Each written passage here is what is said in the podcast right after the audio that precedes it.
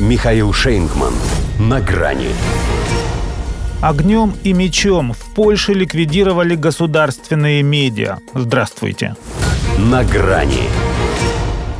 Из всех известных миру Сенкевичей Бартоломео даже в самой Польше прежде знали только в очень узких кругах. Зато теперь, как минимум в этой стране, он затмил и Генрика, и Юрия. Все здесь лишь его и склоняют.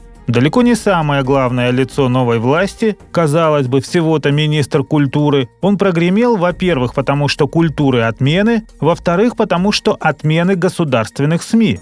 Понятно, что без команды и благословения вышестоящего начальства он бы на это не пошел. Но под историческим документом об их упразднении значится его сила.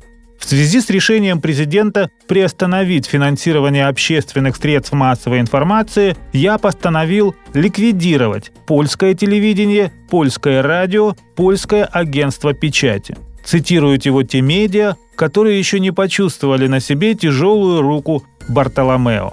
Такого, говорят, даже Ярослав Качинский со всем своим авторитаризмом себе не позволял. Хотя ему это было и ни к чему – Будучи правящей, его партия «Право и справедливость» заставила четвертую власть играть шестым номером, превратив ее в свою пропагандистскую обслугу. Почти 80% эфирного времени госсми отдавали ПИС и только три – оппозиции. И ведь все равно не помогло, теперь она здесь власть. Потому и решила указать руководителям большой инфотройки на дверь, ибо мало того, что работали на конкурирующую организацию, так еще и плохо, коль не справились. Приказ об их увольнении, между прочим, тоже подписал Синкевич. А чтобы трудовые коллективы не стали устраивать трагедии из этих безвозвратных потерь, коалиция большинства всеми приняла закон о выделении им 3 миллиардов злотых. Но, как говорится, не тут-то было. Президент Анджей Дуда, напоминая, если кто забыл, на кого он работает, наложил на этот закон вето, а прочие писовцы во главе с самим Качинским и экс-премьером Моровецким заблокировали вход в польское телевидение, дабы не пропустить в него новое правление. Словом, крепко зацепились.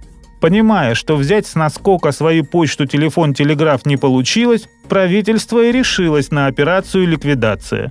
Ибо надо – все-таки первая принципиальная схватка новой и старой властей. Одной никак нельзя уступить, второй все равно придется, но постарается не без боя, чтобы все поняли, что она все еще представляет собой грозную силу.